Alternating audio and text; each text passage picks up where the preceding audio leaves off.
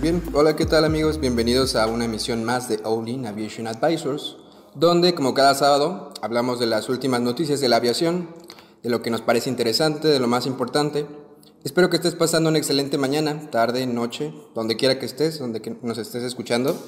Si estás en el tráfico, en la oficina, escuchándonos, no te preocupes. Ya no estás procrastinando, estás poniéndote al día como buen ciudadano responsable. Mi nombre es Héctor y estoy aquí con mis compañeros Memo. ¿Qué tal? Mi compañero Cristian. Hola, buenos días. Aquí acompañándolos en, en, esta rica mañana de sábado, como todos los sábados. Así es. Bueno, pues hoy eh, traemos eh, varias noticias, como cada sábado. Vamos a empezar con pues este tema que venimos arrastrando ya desde hace tres semanas, ¿no? Este Boeing eh, 737, el famoso accidente aéreo. Eh, hay algunas actualizaciones, ¿no? Sobre todo en el, en el software que veníamos eh, platicando que nos deben desde diciembre. Parece ser que ya eh, sacaron un, pues esta actualización, ya, ya, incluso ya la certificaron, me parece. Ah, uh, no, la... sé, no, sé, si ya está certificado o está en proceso de certificación, pero ya Boeing realizó, creo que es un, es un curso para los pilotos para el correcto funcionamiento del MCS, que puedan entender cómo funciona el MCS. Y según yo también le hicieron unos, unas actualizaciones a ese sistema para, este, para que los pilotos lo pudieran entender mejor, ¿verdad? Y no volver a tener ese tipo de incidentes. Sí, de hecho estábamos leyendo en el, en el artículo que, que, se, que circuló que uh, se hizo una reunión con, con pilotos de varias aerolíneas donde eh, se mostraron los cambios y uno de los cambios era precisamente el cambio del sensor del ángulo de ataque, uh -huh. eh, donde tenían ahí un misagreement de 5.5 grados. Entonces eh, se hizo una actualización del software, se está cambiando el sensor del ángulo de ataque y pues se juntaron los pilotos para dar su, su perspectiva del funcionamiento uh -huh. operativo del avión. Entonces creo que... Y es que esa, siento que esa junta o esa conferencia que dieron de prensa, se tenía que haber dado desde que, pues desde que salió el avión, ¿no? O sea, no, no, entiendo por qué lo dejaron hasta el último. Y sobre todo, siento que muchos pilotos ya, ya sabíamos, ¿no? Que había ahí un error este, en la manera en la que estaban entrenando a los pilotos. O sea, no, no, no sabían, incluso no sé si vieron también en una de las notas que tenemos por ahí, es este, hablan acerca de que tenían 40 segundos para responder. Sí. Imagínate, 40 segundos para leerte un manual y encontrar la solución en un manual. O sea, no se puede. No. Si no sabes ni siquiera de la existencia, eh, no se puede con ese tiempo. No, y la, la, la, falla obedece más al tema de automatización, o sea, el sistema se vuelve tan automatizado que el piloto pierde la conciencia a lo mejor de, de, realmente lo que está pasando y pues se lo deja al avión. Y yo creo que en ese sentido fue como fue diseñado, en temas sí, de, claro. de, bueno, vamos a esperar eh, que ocurra una falla y el piloto no va a saber qué está pasando y va a ser tan sweet que va a pasar desapercibido. Eh, en este caso no lo fue. Y ahorita algo, algo interesante del tema del, del sistema que están, eh, del MCAS, que se está, se está mejorando, es la manera de hacerle como, como un, kick, uh, un kick out, por decirlo de alguna manera, una, de qué manera los pilotos, al, durante, la maniobra de durante la maniobra de ascenso, donde este sistema parece que toma el control, de la, toma el control del avión, de qué manera el piloto, al mover el, el mando, el yoke, al mover la, la columna de control, uh -huh. al jalarlo de cierta manera, en automático desconecte el sistema, que creo que esa, esa debe ser la manera natural, ¿no? O sea, claro. la computadora toma control sobre el avión y el piloto tiene que tener una indicación en algún lugar de que esta es una maniobra que está haciendo el MCAS y en ese momento el piloto tiene que tener la decisión de decir, ¿sabes qué? Déjalo que lo haga, vamos a ver cómo lo hace, o no, no estoy de acuerdo. Y relevo del mando, ¿no? Es como cuando en tu carro tú pones, esta es la comparación del carro de, de este sábado. ¿okay? Cuando en tu carro, insisto que cada sábado vamos a tener una comparación con un carro. En tu carro, cuando tú pones el piloto automático, el, el autoacelerador, tú vas a 120 kilómetros por hora, le pones autoacelerador y vas. Imagínate que el autoacelerador se pusiera solo y no supieras que se está poniendo. Entonces, tú en el momento, ¿cómo, cómo quitas, el, cómo quitas el autoacelerador del carro? ¿Alguna vez lo han visto? Pisa el freno. Sí, sí, pisa el freno. Pisa el freno y patea el, el, el, el, piloto automático. Y hasta que tú le vuelves a poner set uh -huh. o restar, el piloto uh, vuelve el carro a su, a su, régimen normal, pero no vuelve de un trancazo, o sea, no va quemando ya que llega a 120 kilómetros por hora, llega de poco a poquito. Entonces, esto yo creo que es algo que le pasó a, a, este, a este sistema de automatización.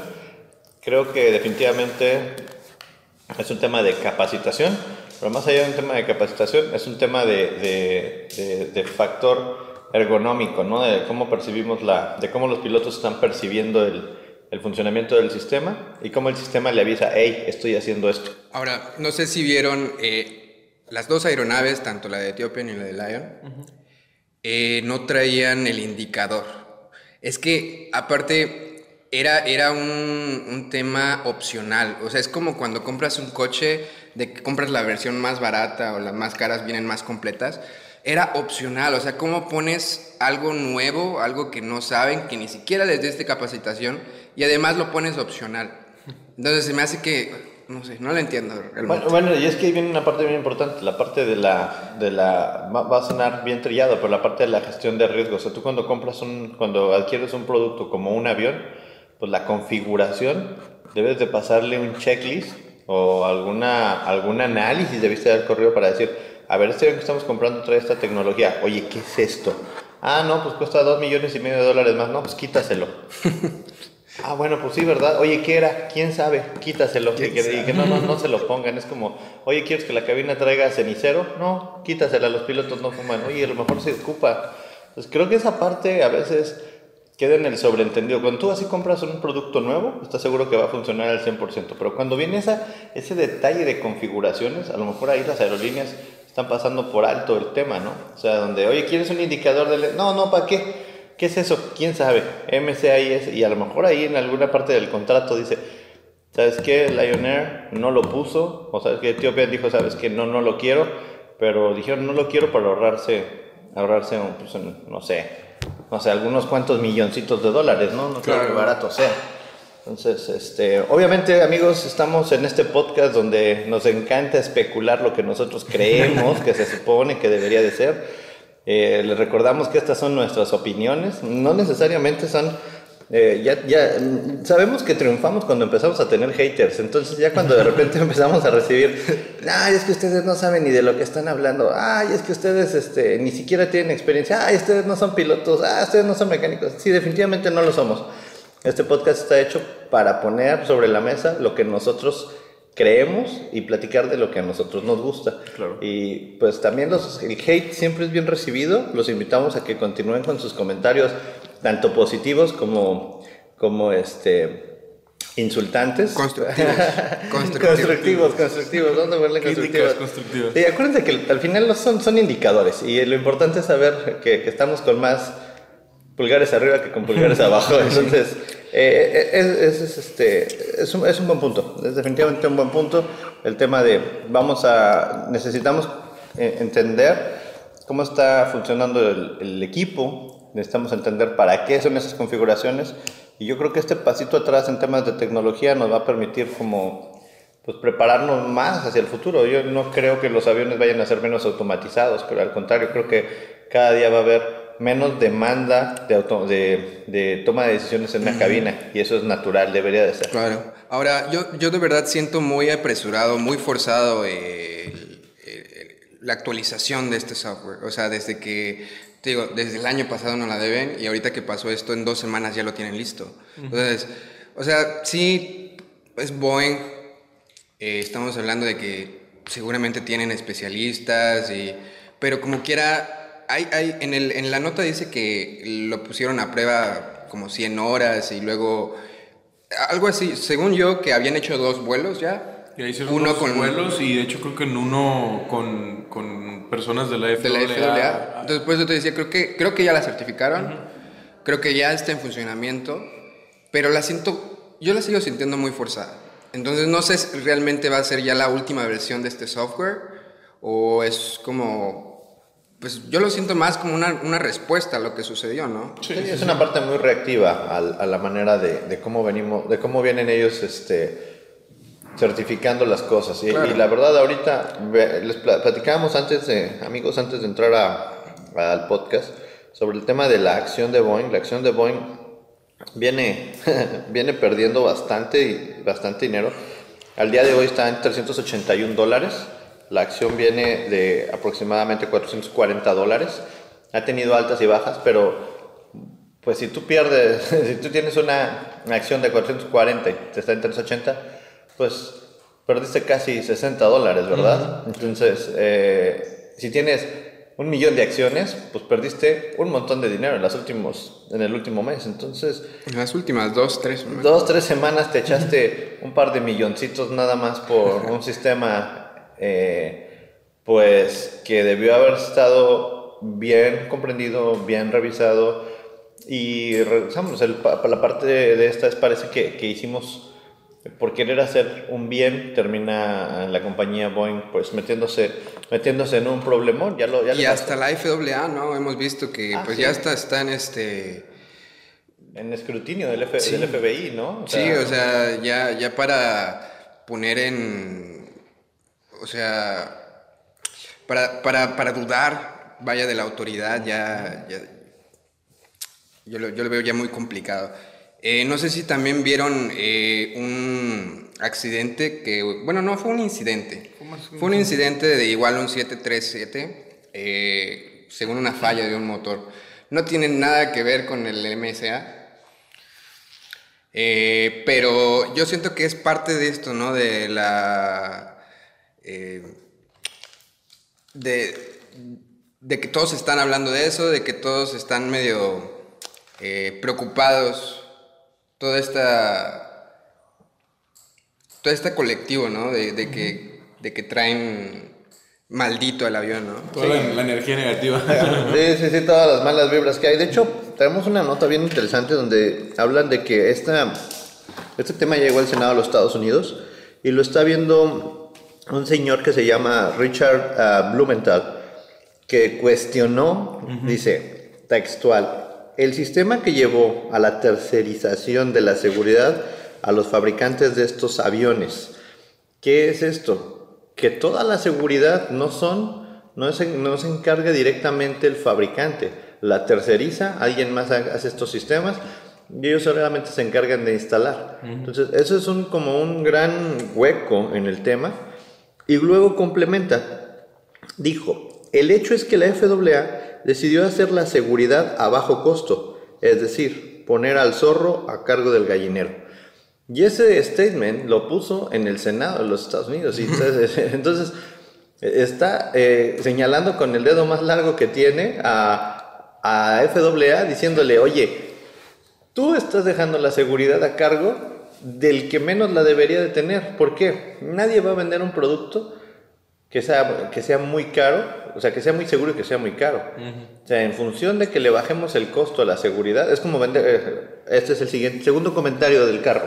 Es como si tú compras un carro sin bolsas de aire, es más barato, súper más barato si le pones bolsas de aire, creo que México es el único país, es el uno, yo creo que toda Latinoamérica, donde puedes coger carros sin bolsas de aire. En Estados Unidos no puedes comprar un carro que no tenga bolsas de aire. Todos tienen bolsas de aire. Y aquí puedes decir, oye, sin bolsas de aire, ¿cuánto me ahorro? 20 mil pesos. Bueno, son 20 mil pesos, ¿sí? Yo creo que este statement es un statement muy importante de este senador, donde sí señala a la FAA que esa responsabilidad la está tercerizando, se la está dando al fabricante del avión y eso no está bien. Me, me, parece, me parece muy, muy, muy interesante. Hay otro statement que tiene otro senador que se llama Kristen Cinema eh, de Arizona. Dice, también preguntó si hay una manera de garantizar que una aeronave se evalúe de forma independiente y apropiada para hacer la seguridad de aviación. ¿Hay algo más que debamos hacer? Se pregunta. Wow, entonces dices, bueno, la FAA es quien aprueba y certifica. Entonces, ¿tú quieres decir, están haciendo el cuestionamiento que debería haber entes de tercera parte verificando el trabajo del verificador, o sea, el policía del policía. Y esto, pues, abre la... Ojo aquí, ¿eh? Oportunidad de negocio. Fácil. Eh, mucha gente va a poder empezar, estoy seguro que esto va a venir una, una sobreregulación para la garantía de la, de la, de la certificación. Entonces estamos en el parteaguas de, de algo nuevo. O sea, ya, ya, se está hablando en el Senado de esto y creo que vamos a, vamos a ver cosas diferentes. Policía de policía. Va a ser ¿no? como ahora como los, los, arbitrajes, ¿no? Los partidos de fútbol, que es el árbitro es el que está en el juego, pero el que tiene la decisión son los que están en la parte de arriba. Alguien más tiene que vigilar el trabajo arbitral. bueno, regresando al tema del motor, mm, del, del avión que aterrizó en, de emergencia en Florida. ¿En Florida? ¿no? Sí, ¿cuál era la aerolínea? Mm, Southwest. Este, sí, o sea, les digo que yo siento que fue más como eh, el piloto, pues todos están hablando de eso, ¿no? Si eres piloto es como, ah, tú manejas un 737, sí, ¿y qué tal? O sea, como que traes ahí la espinita, ¿no? De que algo puede pasar mal y, siento que fue eso, siento que fue eso. O sea, que venía preocupado de que algo pasara mal y, ni siquiera, o sea, despegó, nada más fue en el, en el, en el despegue y tuvo que regresar, ¿no? Pero igual, o sea, se supone que todos tienen que estar en tierra, pero me parece que lo estaba llevando a... ¿A dónde lo estaba llevando? Creo que no ah, viene. eh, van a Victorville, um, van a lugar en, California, sí, Victorville, California. Lo iban a llevar a, la base, ¿no? Para que se quedara. Sí, los, los, están, los están poniendo en Victorville esperando que la FAA, que la FAA y Boeing terminen de, de encontrar una, pues una respuesta. Una solución definitiva ya. Al, al, problema que tienen. Pero, pero bueno, hablamos de un tema de sensibilidad. El entorno estaba muy sensible. La semana pasada platicábamos, ¿no? De, de hay gente que dice, oye, ¿está usted a bordo de un 737? ¡Oh, oh, oh bájeme, bájeme, bájeme, bájeme! no, tranquila señora, es un 737 NG. No, no, no, bájeme prefiero no irme, ¿no? If it's going, I'm not going. So. Entonces, creo yo que en este momento de la, de, de, la vida, eh, a Boeing le va a costar un poquito recuperar la confianza de los clientes. Hablamos de, esa, de, de, China, la empresa que canceló una orden por 46737 más. Ah, o sea, eso le pega... Y a los pilotos, o sea, como vemos, en este vuelo venía vacío el, el avión nada más venía el, piloto y el copiloto. Entonces, el que, el que igual los pilotos se sientan seguros eh, manejando esa aeronave, pues siento que van a tener que capacitarlos otra vez, decirles, mira, ahora ya con este software todo está bien. O sea, el recuperar la confianza tanto de los usuarios como de los pilotos va a ser un trabajo. Sí, sí, sí. Y, y bueno, pues ah, y recordemos que está en puerta todavía el triple 7 con las alas alas, alas dobladoras, ¿verdad? O sea, eh, todo eso ahorita, mira, me imagino, me imagino así, el triple 7 en un hangar grandote, con alfombra roja, listo para las fotos. Y tiene ahí ya, va a cumplir un mes.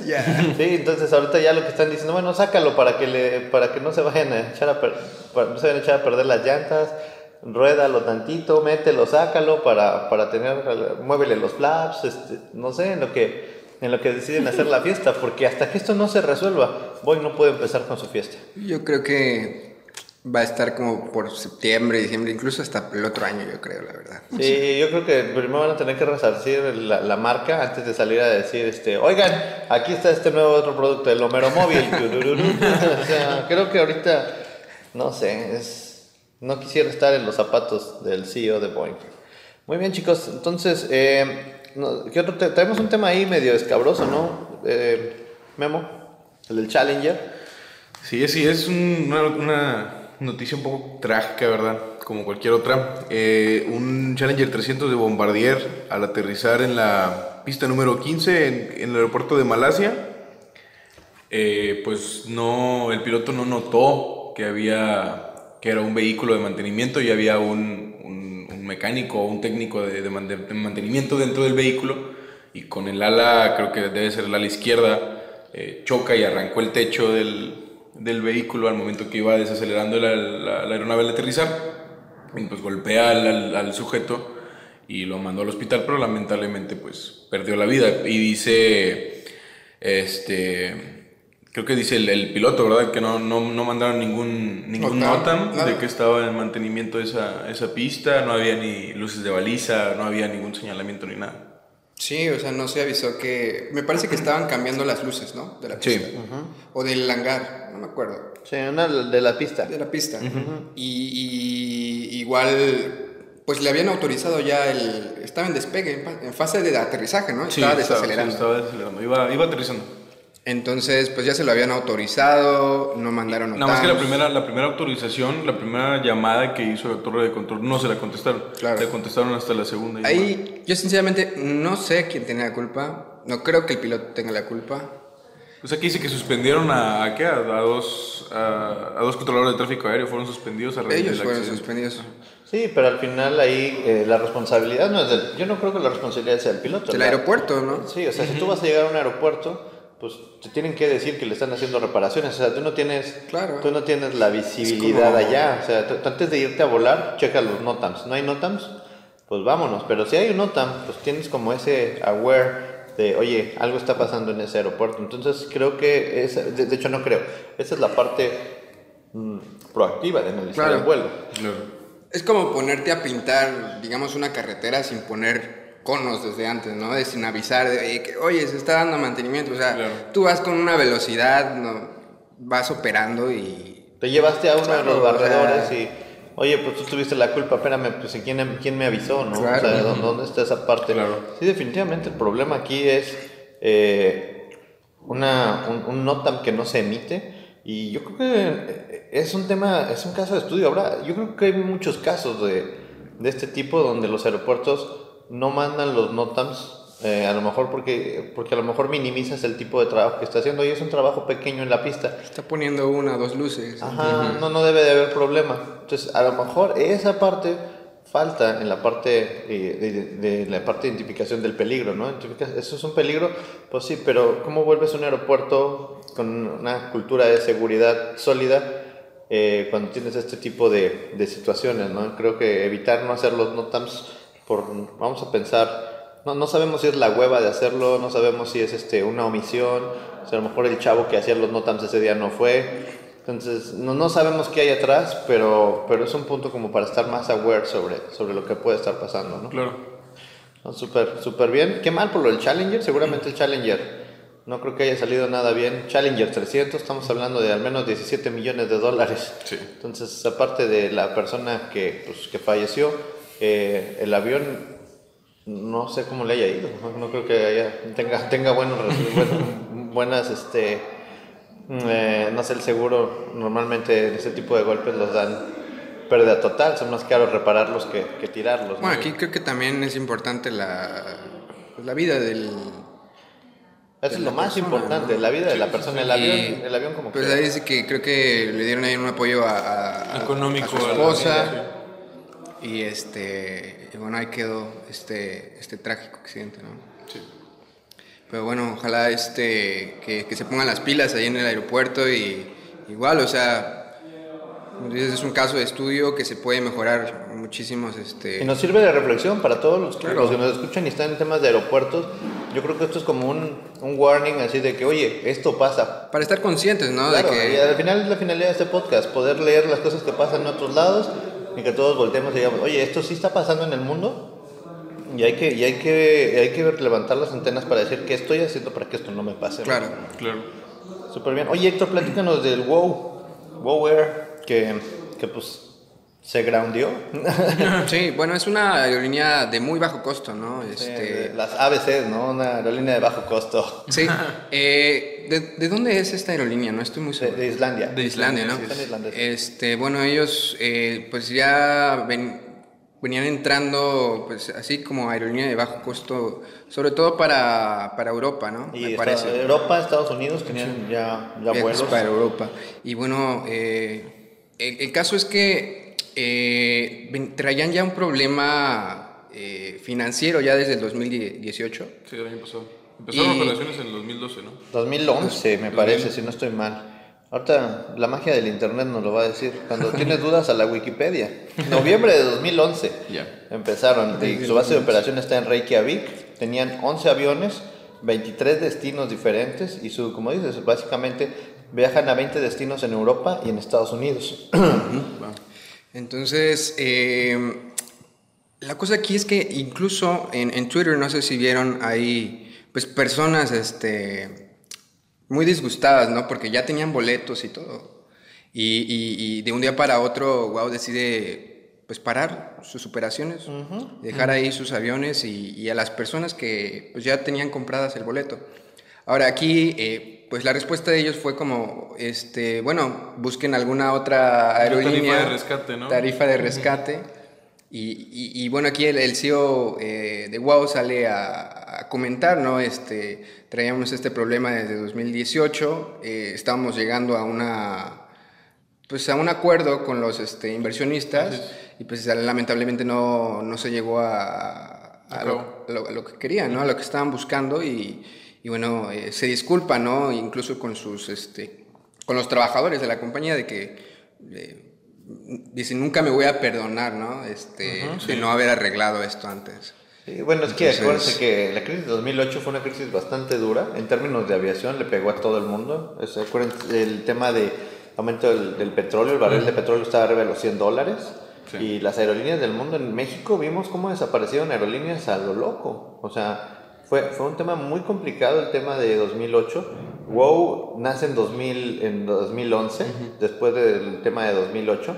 Y vemos en la nota que hacen una reestructuración de sus veintitantos aviones, se quedan con la mitad de la flota, hacen una reestructura de costos van y piden otro préstamo y les dicen, ¿sabes qué, WoW? No estás haciendo las cosas bien, yo no te voy a dar mi dinero, no te voy a estar fondeando. WoW se declara en, en, bancarrota, ponen su sitio, ¿saben qué, señores? Se acabó. Esta mañana, si tú ibas a volar de regreso a Reykjavik, pues ya no, ya, ya, no, hay, ya no hay cómo. Salen algunas otras aerolíneas a hacer statements de apoyo. Dicen, ¿sabes qué? Si tú tenías tu boleto con WoW, yo te puedo hacer un descuento, yo te puedo ayudar, te puedo reposicionar, y eso, y eso, eso está bien, ¿no? Al final del día. Pero eh, este tema de, del cese de operaciones de las aerolíneas es un tema bien, bien complicado.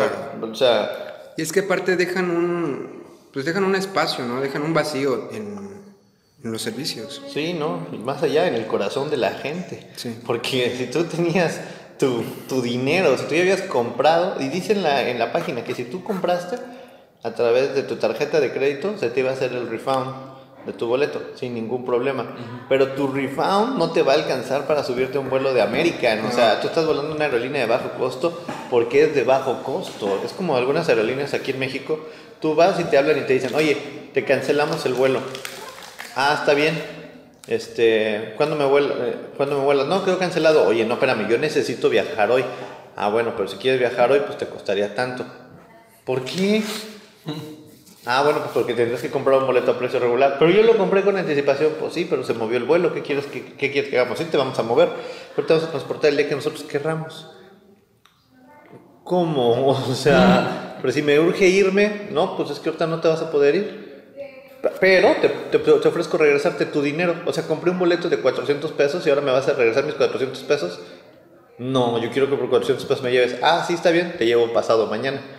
Entonces, ese, ese tema está, está bien, bien, bien complicado, ¿eh? O sea, y, y, la responsabilidad de las aerolíneas al respecto creo que no está completamente acotada. O sea, yo creo que una vez que alguien se... De, sí, si sabes que traes problemas, sabes que ya no, ya no ofrezcas el servicio hasta que tengas seguro ya pues la negociación, ya que tengas segura la financiación. O que te obliguen a terminarlo ya vendido. O sea, ya lo vendiste, lo cumples de alguna manera, porque aerolíneas nacen, aerolíneas mueren y cada año tenemos este tipo de situaciones y vamos a seguir monitoreando las aerolíneas.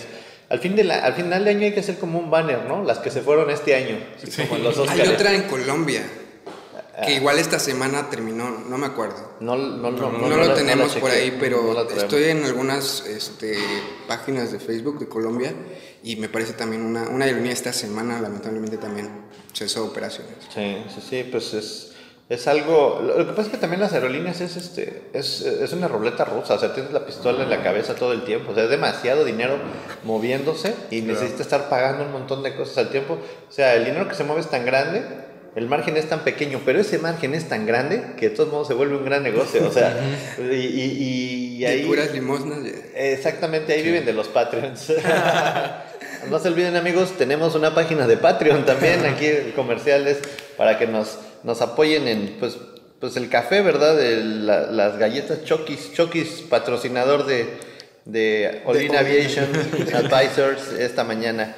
Muchas gracias. También descarguen la, la, revista, saben que es gratis. O sea, imagínense si este podcast y la revista es gratis. Y no sé si han visto la calidad de la, de la, de la revista, está quedando muy padre. Descárganles gratis, de verdad. Imagínense, si son Patreons, imagínense el, tipo de, de, contenido. que se van a llevar. El contenido que estamos dando para, para los Patreons es exclusivo. Hay algunos, este eh, casos de estudio, incluso estamos trabajando ahí en un software. Eh, Nada más, dense una vuelta para ver lo que tenemos. Sí, traemos varios proyectos ahí. Este, acuérdense que vamos, a empezar a hacer una grabación eh, de nosotros en, en, vivo, por si quieren ver cómo, cómo Memo se está durmiendo. No es cierto, Memo. O cómo, o cómo yo estoy tirando el café en toda la mesa. Eh, pueden, vamos a grabarnos, esto va a ser contenido exclusivo para Patreons. O sea, si dicen, oye, ¿estos realmente se bañarán? es, sábado y están limpios y ahí lo van a descubrir amigos. Eh, muy bien, pues vamos rapidísimamente al, al, otro tema de los drones, este tema bien interesante donde la Marina compró, compró drones. Aquí en, aquí en México el tema, si tú vendes drones allá afuera, México los está comprando, ¿eh? Pero, pero ¿quién los está haciendo? Según yo, era la Secretaría de... ¿O quién, quién los está haciendo? ¿No son ellos los que la están fabricando? Fíjate, dice, en la exposición de la Armada de México instalada en la Cámara Alta, elementos de la Marina explicaron al senador Samuel García Sepúlveda las funciones del primer dron Spartan. No, Spartan, dice. Spartan. Spartan, hecho por el Instituto de Investigación y Desarrollo Tecnológico de la Armada de México, que actualmente está en funciones. Sí, ellos la lo están Armada lo está desarrollando. y, y esto está bueno, o sea eh, los, ingenieros, los ingenieros de la Armada en México están desarrollando sus propios drones, eso, eso está sweet. Sí, y bueno, estábamos viendo ¿no? que hay entidades este, federativas que, como Nuevo León, ¿no? que también está comprando este tipo de, drones. Sí. Y, y, bueno, este, este drone me parece muy interesante, tiene la misma autonomía, este, 8 horas vuelo, me parece como 5.000 millas náuticas. Este, muy bien, ¿eh? 50 mil, 50 mil millas. 50 mil. 50 millas náuticas. No, 50, 50. 50 millas náuticas, sí. Ah, 50 mil millas náuticas. Le das cuatro veces la vuelta al mundo. Sí, claro. Sin recargar. ok, dice aquí, dice, el dron es a base de combustión, 8 horas de autonomía, puede estar a 12 mil pies y ahora la Armada está fabricando la segunda versión que es de despegue vertical para incendios, inundaciones, monitoreo eh, monitoreo de la vaquita marina porque se la están llevando los chinos o los coreanos, no me acuerdo quién. Seguridad y qué mejor que invertir en la compra de drones hechos en México, destacó el legislador de Movimiento Ciudadano. Movimiento Ciudadano.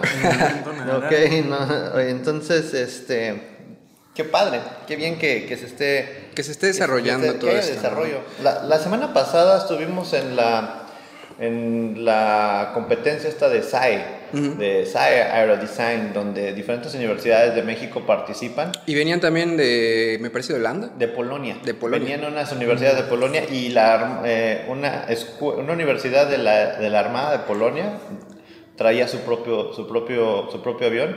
Y bien interesante, es algo que no me había tocado ver, pero, pero hay buenas propuestas, hay muy buenas propuestas. Y te das cuenta cómo eh, pues el tema de los drones ya dejó de ser una dejó de ser una, una pues, algo hipotético, ya se vuelve un poco más real. Digo, esos aviones eran netamente aeromodelos, eran aviones electro, eléctricos, no eran aviones, este, ¿cómo decirlo?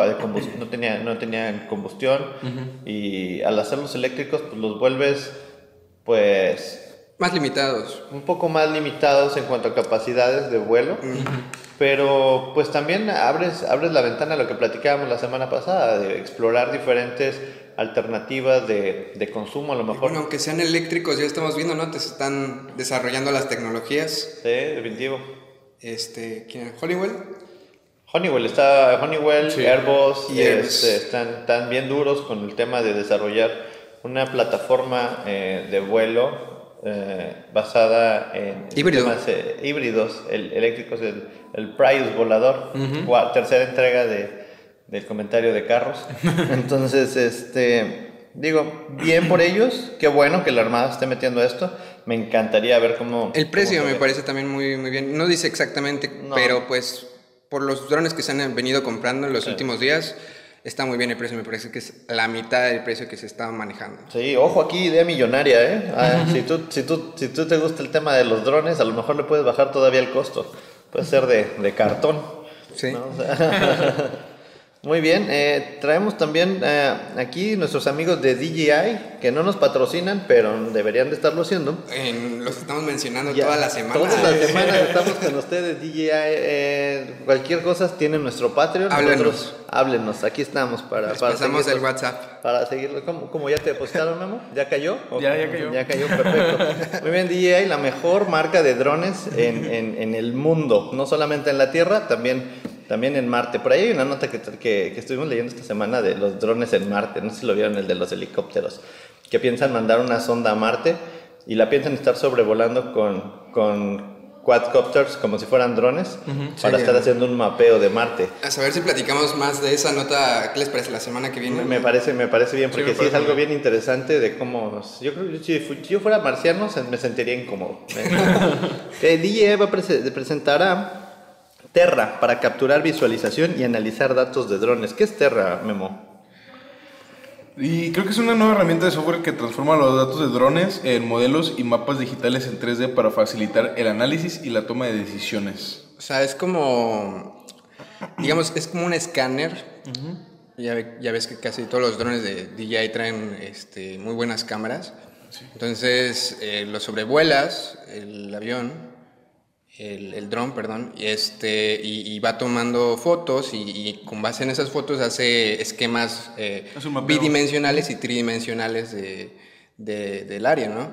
Está bien interesante ahí, eh, incluso lo puedes utilizar tanto para arquitectura, si este, para agronomía, para un montón de cosas, ¿no? Para el mapeo, sobre todo, este, está bien padre también porque me parece que toda esta información se sube a una nube o a, su software y este y tú mismo pues, puedes ver de que, ah, ¿sabes qué? En esta parte de, vamos a decir, en esta parte de California, Nueva York, este, no sé, ya está mapeado, entonces tú ya nada más bajas esa información y la puedes utilizar pues, en un montón de cosas, ¿no? Este, tanto cosas básicas como, no sé, de video, que estás produciendo alguna película tal vez, o si quieres hacer este eh, algún diseño de una de un este no sé edificio pues ya, ya debe de haber ahí modelos tridimensionales de, del terreno para que te puedas, puedas basar. Y básicamente Terra ayuda a los usuarios a analizar datos y generar información instantánea con herramientas eh, análisis de herramientas de análisis fáciles de usar que brindan una variedad de mediciones incluyendo distancia lineal, área de superficie y estimaciones volumétricas para mejorar la comunicación y los informes del equipo a lo largo de los proyectos en curso. Las etiquetas de anotaciones se pueden editar y compartir. Esto quiere decir que pues, vas a poder tener una, una, una, una, ¿cómo decirlo? una perspectiva real del terreno y que pues al final, ¿a quién le sirve esto? Pues esta información le sirve a todos. Simplemente si tú tienes un vuelo, vamos a decir, a una área montañosa, oye, pues qué padre poder tener eh, bien mapeado dónde realmente está la montaña. Incluso si un árbol crece fuera de control, pues lo vas a poder ver. O sea, tienes un arbolote antes de entrar a la pista y eso pues es una obstrucción. Entonces al final esta información yo creo que va a ser una información, es el... Muy valiosa. Muy súper valiosa. O sea, Google Maps, a lo mejor Google, Google Maps fue la versión 1.0. Sí. Y DJI va a sacar la versión 2.0 del Google Maps, donde puedes tener modelos en 3D. O sea, Google, no sé si han visto ciudades como San Francisco, te metes y ya lo ves en 3D.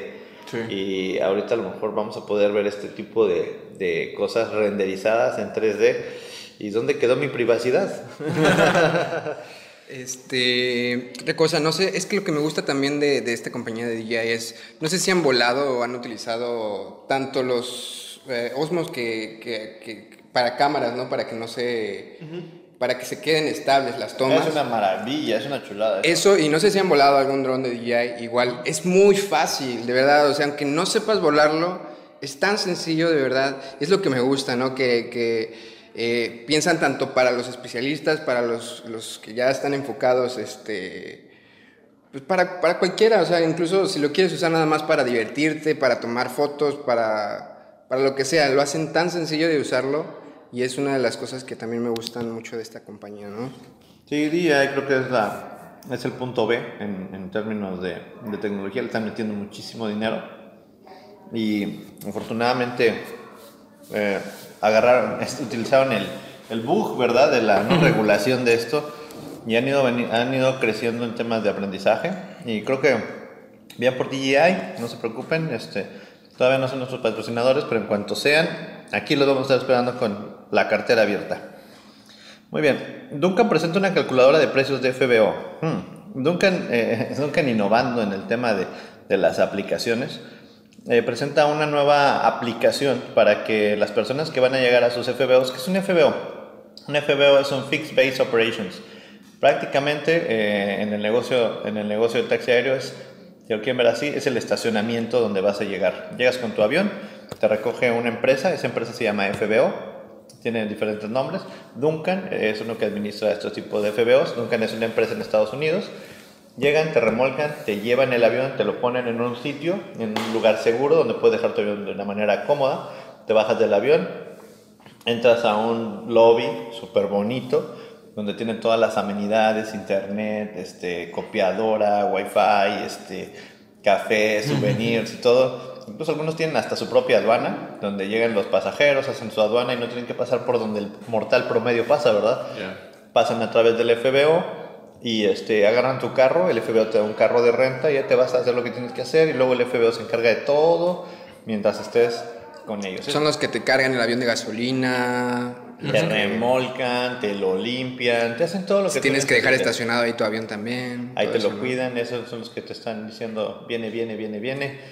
Eh, básicamente eh, lo que hace Duncan es una aplicación donde tú previamente puedes cotizar cada uno de los servicios que quieres que te den en esa instalación, incluyendo ellos también te dan este, el catering, que es la comida, los sandwichitos, o si pues, tu dueño quiere, tu CEO quiere caviar, o si quiere este, sandwichitos de caviar, o sus combinaciones, te lo, tú desde, desde antes de llegar ahí cotizas. Incluso cotizas el proveedor de combustible, porque en Estados Unidos no nada más hay un proveedor de combustible, en un aeropuerto puede haber vamos a ponerle un número irreal, 20 proveedores de combustible, a lo mejor dices, hoy quiero gasolina de, no sé, gasolina de la, de la amarilla, gasolina de la verde, de la, morada. Entonces, tú puedes hacer tu cotización, vas cargando tu información y una vez que terminas de cargar tu información te dice cuánto te vas a gastar. Y eso... Está súper bien, o sea, yo siento que...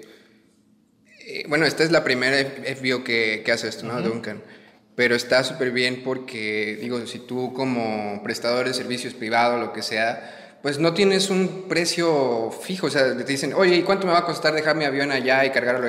No sé, no sé, puede cambiar el día. Entonces aquí lo padre es que pues entras a su página, dices, ah, ¿sabes qué? Voy a llegar este día y salgo este día, necesito que me pongas tantos litros de, de gasolina, que, em, por ejemplo, mi el que va a viajar quiere desayunar esto, quiere hacer esto, o su hotel está hasta acá, también en la transportación. O sea, le puedes decir exactamente cuánto le va a costar al prestador de servicios y bueno, al, usuario, ¿no? Finalmente. Y eso está chido, es como cuando tú vas a rentar un carro, y regresamos al cuarto, cuarta entrega de comentario del carro, vas a rentar un carro y dices, oye, pues, ¿cuánto me va a costar? No, no sé Ah, espérame, eso ya me sonó mal. Ya de entrada ya dices, no me siento muy cómodo con esta renta. Sí, o sea, porque a lo mejor me va a costar 400 mil pesos, mejor no lo rento, ¿no? No sé, o sea, y un Airbnb, cuando tú te esperas en un Airbnb, el teléfono ya sabes cuánto vas a pagar. Sí, o sea. Hay letras chiquitas, ya es transparente. Y esto, pues. Estamos viendo que ya todas las empresas están subiéndose al, al 2.0 y qué bueno, ¿no? Sí, el 4.0, el 4.0 es parte de la 4.0, todo es la 4.0, ¿ok? En estos días de la 4.0, las aplicaciones, señores, nos están comiendo. Son lo de hoy. Sí, son lo de hoy, definitivamente. Y bueno, y por último traemos el tema este de las em, nuevas reglas de la aplicación eh, For Flight. Eh, ¿Qué es el For Flight, eh, Memo? Pues creo que es, es, una, es, una aplicación ¿no? que utiliza una, una, compañía, creo que la aplicación se llama For Flight Passenger y creo que supongo que también me debe haber For Flight Pilot, ¿verdad? sí. este, es una aplicación más que nada para arrojarte como Em, información en tiempo real. en tiempo real de, tu vuelo, ¿no? O sea, si yo creo que si el piloto cambia ruta o cambia altitud o lo que tú quieras, tú recibes esa, esa, esa información en tu celular para que estés consciente de lo que está pasando, ¿no? Pues ya algunas aerolíneas, eh, Aeroméxico la tiene, uh creo que también la llegué a ver, este, aquí en México. Eh, que pues te, incluso hay cámaras, ¿no? Afuera del, del, avión. Creo que sí. Y puedes ver la toma aérea. En mapa creo que sí, eso no venía. Pero yo lo que entiendo aquí es que entras a la aplicación, tienes que tener prendido el GPS. Y te dice la altitud, te dice a qué velocidad vas, te sale el mapa y te dice exactamente por dónde va el avión arriba. ¿Cuánto tiempo falta para llegar? ¿Cuánto tiempo falta para llegar? Entonces siento que esto es más como, eh, pues, para personas curiosas, ¿no? Tampoco es como que... Yo la verdad a veces sí, me subo al avión, me duermo, incluso la película ni la veo. Google Air Maps, ¿no? Entonces es más como para, para curiosear, pero también yo, yo no sé, no entiendo porque eh, en un vuelo largo, pues igual, igual sí es este, curioso y sí me metería, por ejemplo, a checar esta nueva aplicación, ¿no? Pero yo entiendo que creo que incluso el piloto tiene que tener también la aplicación prendida. Entonces, uno, que los pilotos la usen. Y dos, este, que, la descargues. O sea, puede que tú la tengas descargada, pero el piloto no, no la trae ni prendida y pues no va a sacar nada de información. Uno, eso. Y dos, pues a veces ni te dejan sacar el avión en el, teléfono. no te dejan sacar el, teléfono, ¿no? Eh, y luego prender además el GPS. Y, bueno, no, no sé si la mayoría de la gente es como que, oye, tengo que tener el, teléfono este, en, en modo avión. Y ahí pues te apaga, creo que te apaga las comunicaciones, entonces te apaga también el GPS. Entonces realmente no entiendo, no entiendo realmente cómo va a funcionar esta, esta creo aplicación. Que, creo cuando, digo, este, este es eh, su podcast de ignorantes, pero cuando tú apagas el, cuando tú apagas el, lo pones en modo avión, creo que sí puedes seguir recibiendo eh, el Wi-Fi. El Wi-Fi. El Wi-Fi, creo que sí. Pero el Wi-Fi del avión. Entonces tú apagas, lo pones en modo avión y el wifi y tú puedes, sigues, sigues captando señales de wifi. Lo que apagas es las comunicaciones. Las comunicaciones. GPRS o 3G o 4G. Ahora aquí la nota dice que funciona con GPS. Entonces imagínate, la traes en avión, pero nunca va a funcionar. Habría que checar. Habría que, habría que checar. No estoy seguro que, que, Pues es que al final la, el GPRS y el la comunicación GPRS es, que es, eso. Eh, eh, es básicamente eso, es la triangulación, porque ahí sí sabes dónde está el teléfono y cómo hacer la llamada. Y, y, la 4G, no sé cómo funciona la 3, la 4G, la 6G, no, no, no tengo ni idea, pero imagino que debe ser una, una evolución tecnológica hacia el GP, GP, GPRS, que fue lo que utilizaron. ¿Se acuerdan los teléfonos? Back in the days de, de, cuando empezaban con los chips que eran GCM, luego fue GPRS y, así vienen las transformaciones digitales. Eh, la verdad no le encuentro mucho sentido estar viendo hacia dónde va el avión. Yo me subo y como dice, como dice Héctor, yo me subo pues al avión. tú y vas trabajando incluso, no sé. Sí, ya te vuelves un viejo obsoleto, ¿verdad? Ya, no, ya no vas buscando ni la película. Y además, en un avión que hace un vuelo de dos horas, no necesitas una película. ¿Para qué? O sea, no necesitas ver a dónde va. Oye, si tú estás haciendo un vuelo de 15 horas a, no sé, vamos a ponerle, a Australia, por decir 15 horas, no sé cuánto sea Australia o a Brasil, vámonos a Brasil, ocho horas, pues a lo mejor dices, bueno, sí quiero ver a dónde va el avión, pero realmente eso te aporta un valor. Mira, tal vez, ya ves que a veces también los aviones traen su, su tablet, ¿no? Tal vez a las tablets les puedas poner esa, ese software y pues ahí lo checas. Pero incluso, o sea, imagínate, vas a descargar la aplicación, eh, vas a estar ahí viendo y va a llegar este, vamos a decir, el flight attendant, ¿no? Te va a decir, oye, ¿qué estás haciendo? Apaga tu celular. No, es que estoy viendo cuánto me voy a tardar. Ay, eso me ha pasado un chorro de veces. Eso me ha pasado un chorro. O sea, que estoy en, el, estoy en el avión y dice, apaga el celular. Le digo, es que me dijeron que lo pusiera en modo avión y está en modo avión. No, no puedo utilizar el, avión, el celular a bordo. Y yo así de, ay, señora, Cuando les pase eso, enséñenle esta nota. ¿Sabes qué? Tengo descargada esta aplicación y estoy... Sí, y estoy legal. Y busquen el FAR en la, parte de FAA donde dice, mira, estoy legal para utilizarlo. A la, a la sobrecargo le va a interesar mucho leerlo. Nadie nunca en esta vida. entonces, la verdad, creo yo que está chido, qué bueno, pero yo creo que la gente que va en el avión va haciendo dos cosas. O va durmiendo va trabajando y si eres niño, pues vas molestando al señor que va trabajando. O sea, de que entonces creo que no sé. La verdad aquí en nuestro país los vuelos no son como tan largos. O sea, tú vas a Tijuana, a Cancún, que pudiera ser el vuelo más largo, que son cuatro horas, a lo mejor tres horas. Tres horas. Tres, horas y media, Entonces, eh, no, no estoy seguro que, que seamos el mercado meta de esto pero pues a lo mejor si te subes en un vuelo de Aeroméxico que va a Narita, claro. a Japón, dices, oye, pues sí quisiera ver cómo vamos, ya pasamos Hawái o... Sí, un transnacional. Pero te digo, muchas, muchas de estas este, aerolíneas ya tienen, o sea, te metes ahí y... Ya tienen un mapita. Y te dice cuánto más o menos, en cuánto llegas. Entonces, no le veo mucha aplicación. No, tampoco.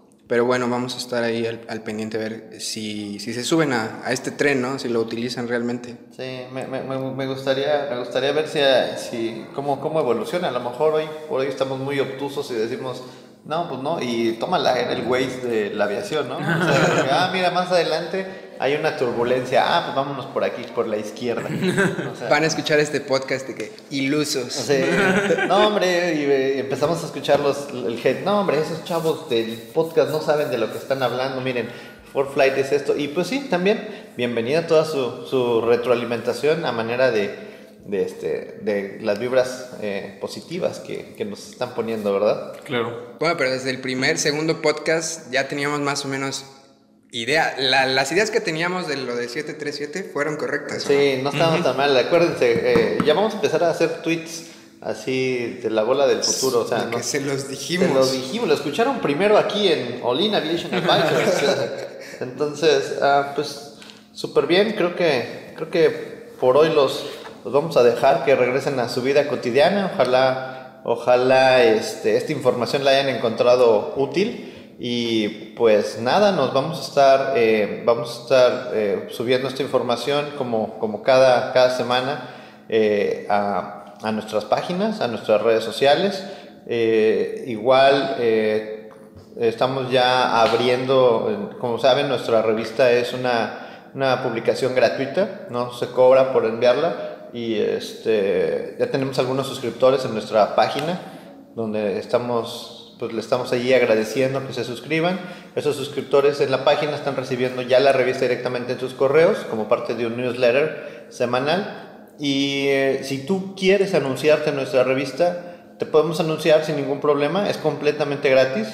Eh, lo único es, este, te pones en contacto directo a través del, del chat que viene ahí en eh, la página, en nuestra página de o nuestro correo, gmail.com Correcto, donde con gusto cualquiera de nosotros te vamos a estar contactando, te pedimos algunos datos y, pues presto te, te subimos al, a, la, a, la, revista sin, sin, ningún costo y esto pues eh, eventualmente puede llegar a, a, los, a los clientes que estás eh, prospectando, ¿verdad? Claro. Muy bien, eh, Héctor, eh, Memo, no sé si tienen algo más. Pues nada, igual este, síganos en nuestras redes sociales, como siempre, eh, All In Advisors en Facebook, Instagram y Twitter. igual, la revista recuerden que la pueden descargar desde nuestra página de internet o este, bueno, se la podemos también mandar si se suscriben a su, a su correo electrónico todas las semanas para que no se pierdan de ninguna entrega. Y bueno, díganos de dónde nos están escuchando, queremos saber de qué países nos están eh, escuchando, si, los, si están este, descargando esto, ya sea si nos están escuchando en Spotify, en SoundCloud, eh, más que nada para saber, este, para saber eh, en dónde está nuestra audiencia, ¿no? Queremos escucharlos. Sí, definitivamente. Y recuerden amigos, mándenos si, tienen todos los interesados en aviación y este, geeks que anden por ahí, que tengan fotos. Si tienen fotos de sus aviones y favoritos, nosotros, son sus fotos, su propiedad intelectual es propia, mándenosla y nosotros las ponemos dentro de nuestra revista. Y, sí, para darles también hay créditos. Y les hacemos créditos hacia ustedes para, pues para que también eh, pues más gente conozca su trabajo. trabajo. Sí, definitivamente este es un tema de artístico y pues con mucho gusto estamos apoyando al, al artista local. Muy bien. Eh, ¿El Patreon? El Patreon, sí, no se olviden de nuestro Patreon. Ahí aceptamos todas sus limosnas, lo que, lo que traigan. Ahí apóyenos con, con desde un dólar, creo que está un dólar, cinco dólares. Eh, con lo que nos puedan apoyar. Eh, ahí traemos un proyecto. El, este año vamos a, vamos a mandar a, a Memo o a Héctor a, a, a, la NBAA, que es la convención más grande en Estados Unidos de, de aviación de negocios y la idea es que podamos estar atendiendo esta, esta, esta, esta convención y pues poderles traer las noticias frescas, fresquecitas desde el NBW. Traemos ahí, vamos a ser en vivos, vamos a estar haciendo este, eh, pues en la dan toneladas de souvenirs. Vamos a estar este, haciendo dinámicas para, para mandarles estos souvenirs y pues traerle la perspectiva de qué es la NWA cómo funciona y pues, pues fondear el viaje, digo, este... Y lo más pronto también la, la FAMEX, ya es el mes que viene también vamos a estar ah, Vamos a, vamos a atender la FAMEX, sí es cierto, el, el, mes que entra y pues les traemos una reseña de qué fue FAMEX, parece que esta FAMEX va a ser la última, ¿no? En Santa Lucía. En Santa Lucía, sí. Sí, porque acuérdense que vamos a tener un aeropuerto eh, muy grande ahí en Santa Lucía, por lo que parece, anunciado ya el gobierno de México. También vi notas ahí de ya aerolíneas que se están apuntando para trabajar ahí. Sí, ya, ya, ya hay gente que dice, bueno, pues si así va a ser, pues ni modo, y, y empecemos a trabajar ahí. Y, y, qué bueno, al final el tema es reforzar la infraestructura que se tiene en México en el sistema aeroportuario, y pues hay que festejarlo, ¿no? Y hay que, y hay que darle hay que hay, hay, muchas hay muchos dimes y diretes hay contras y pros pero yo creo que todo debería ser en, el aspecto de qué bueno que se está construyendo, qué bueno que se está haciendo algo, algo, algo más. Y, y pues el tiempo dirá, digo, los expertos eh, han opinado y las decisiones han sido tomadas, entonces pues, pues subámonos a, a eso. Entonces, el Patreon, no se olviden del Patreon, traten de, de, de mandarnos a un Motel 6 allá en Estados Unidos, donde les traeremos la mejor reseña con el internet de hi-fi que tengan en ese hotel. Y, y, pues nada, creo que hasta aquí podemos dejar algo más, Memo, que, que, traigas. No, sería todo por el momento. Espero que la información de este podcast haya sido de su agrado. Cualquier duda, queja o sugerencia que tengan, estamos, eh, somos todos oídos, todo, todo oídos para ustedes. Definitivamente. Listo. Bueno, pues que tengan muy buena tarde. Gracias por su tiempo. Y nos vemos el próximo sábado en su podcast favorito, All In Advisors. Hasta luego. Hasta luego. Bye.